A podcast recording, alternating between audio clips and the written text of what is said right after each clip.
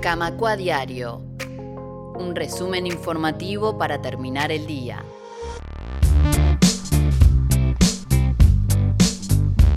Continuamos en Camacua Diario y como les comentábamos en el arranque, en este bloque vamos a hablar de una actividad que tuvo lugar ayer en la sala Camacua. Un debate organizado por la Fundación Friedrich Eber Stiftung Uruguay, la FES. El debate se llamó La polarización política llegó para quedarse y tuvo como plato fuerte la presentación de una investigación realizada por un equipo coordinado por el politólogo argentino Iván Juliaquer e integrado por Federico Beltramelli, Jimena Torres Álvarez y Federico Barreto. Esta investigación se llama Polarización en el país de los consensos, política y redes sociales en Uruguay. Una temática muy interesante, muy actual y con muchas aristas para abordar. Vamos a empezar escuchando la introducción a este evento para que ustedes tengan el contexto de por qué se realizó, por qué lo apoyó la, FES. Vamos a escuchar a la representante de la FES en Uruguay, a Dorte Wolrad, introduciendo este evento, este debate sobre la polarización política en el Uruguay. Bueno, muchísimas gracias Paola. Eh, muy buenas tardes con todas y todas, también de mi parte y a nombre de la Fundación Ebert, la más cordial bienvenida a este debate sobre la polarización política. Parece que mirando a la región, lo estábamos comentando ahora, em, o si miramos así en la región en América Latina o miramos hace tiempos ya en los Estados Unidos, en Europa, comentábamos ahora España, no voy a excluir Alemania, obviamente de eso, estamos viendo realmente una polarización eh, política preocupante. Parece que estamos eh, perdiendo la capacidad de escuchar el uno al otro Parece que estamos eh, perdiendo también la capacidad de construir consensos, un ejercicio profundamente democrático.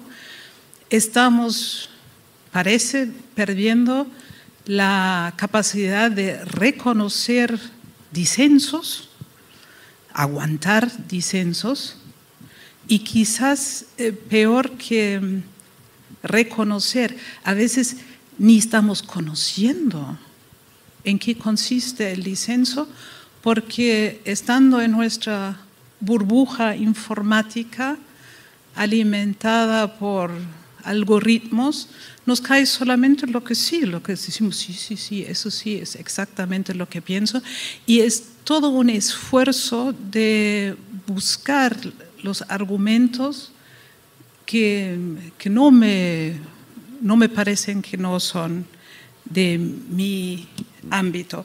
Entonces, em, en ese sentido, estamos frente a un fenómeno que se debe em, no solo, pero yo creo que en gran parte a, los, eh, a las redes sociales, lo que vamos a mirar ahora, redes que cuando nacieron, y yo me acuerdo muy bien, lo celebramos muchísimo, como, y en parte sí lograron eso, la democratización de la comunicación. En eso, entonces, Uruguay, también lo comentamos ahora antes, em, es una isla, es un referente regional por su estabilidad política, sus prácticas democráticas. Y eh, en todo eso uno se pregunta entonces, porque hay también redes sociales, ¿hasta dónde llega ese impacto, ese nivel de polarización política, eso de todo marcar en o blanco y negro y hay pocos grises a analizar? ¿Será Uruguay entonces inmune a eso? Y eso fue un poco la pregunta que nos hicimos ya hace un año para ver así hasta qué nivel está afectando y cuál es el desarrollo. Y es un proyecto de investigación que además vamos a seguir eh, también, obviamente, mirando al, año electoral que eh, siempre tiene su dinámica muy particular. ¿Por qué lo hacemos como fundación? Fundación Friedrich Ebert de Alemania, trabajando en el exterior con una red de 100 oficinas. Eh, porque nuestro objetivo pilar elemental es fortalecer la democracia, ahora diría ya como defender la democracia. Y en eso entonces, em, eso quiere contribuir a esa investigación y sobre todo el debate que me alegra muchísimo que se va a presentar ahora. Quiero agradecer al equipo de los y las investigadoras coordinados por Iván Chulianker. Em, quiero agradecer ya de antemano a la presencia de los dos eh, senadores aquí en el debate, Jorge Gandini y Pacha Sánchez, y a las dos analistas que también nos acompañan hoy, Victoria Gadea y Natalia Gubal. Y gracias por eh, participar, la disposición de participar en un debate que sí necesitamos, un debate profundamente plural y democrático. Y muchas gracias por moderarnos, Paula. Así abría el evento Dorte Walrad, representante de la FES en Uruguay. Y ahora vamos a escuchar un fragmento de lo que fue la exposición del argentino Iván Juliaquer, quien fue el líder o quien coordinó la, investigación sobre la polarización en el país de los consensos, política y redes sociales en Uruguay. Vamos a escuchar unos minutos de su, de su intervención Recomendamos verla completa en el canal de YouTube de FES Uruguay. Lo buscan así en YouTube, FES Uruguay. Y allí está el evento completo donde podrán escuchar la exposición completa de Iván Juliaquer, muy interesante. Y también la parte de conversación, de debate entre los panelistas que fueron invitados a participar. Estamos hablando de dos senadores de la República, Jorge Gandini, senador del Partido Nacional, y Alejandro Sánchez, senador por el Frente Amplio, y también de Victoria Gadea, que es magíster en Administración Pública y consultora en Comunicación Política, y de la periodista Natalia Wall, directora de la diaria y doctora en Comunicación. Todo este evento moderado también por la periodista Paula Escorza. Vamos a escuchar entonces un fragmento de lo que decía Iván Juliaquer ayer en el evento realizado en la sala Camacua.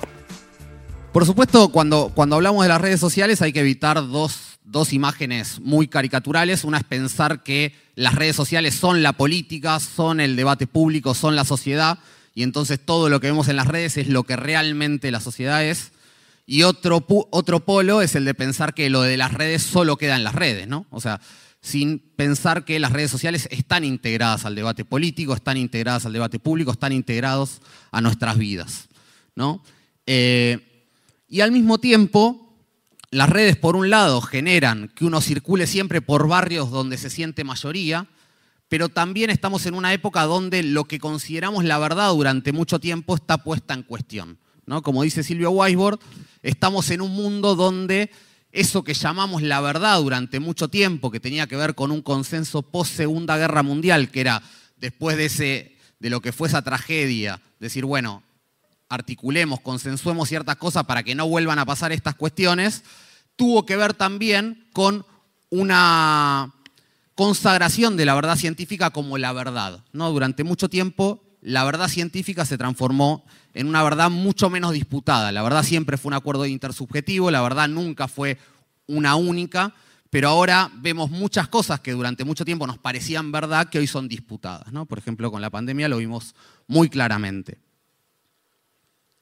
Eh, bueno, me voy a pasar un poco lo, metodológico, pero básicamente para decirlo muy rápidamente, estudiamos dos cuestiones. Una es, por supuesto, las redes sociales en Twitter. Twitter tiene un problema, y ahora con Elon Musk tenemos más problemas, pero sin meternos en todo esto, teníamos un problema que es que Twitter es una red social que no es la más masiva de las redes sociales.